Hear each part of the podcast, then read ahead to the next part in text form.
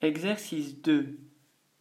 Pour faire des crêpes, on a aussi besoin d'ustensiles. Chaque fois que tu cuisines, tu as besoin d'ustensiles. Ce sont des outils que tu vas utiliser pour faire à manger.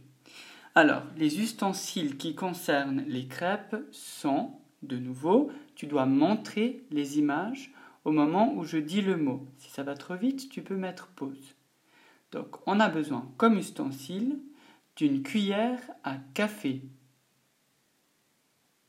On a besoin d'un mixeur. On a besoin d'un doseur.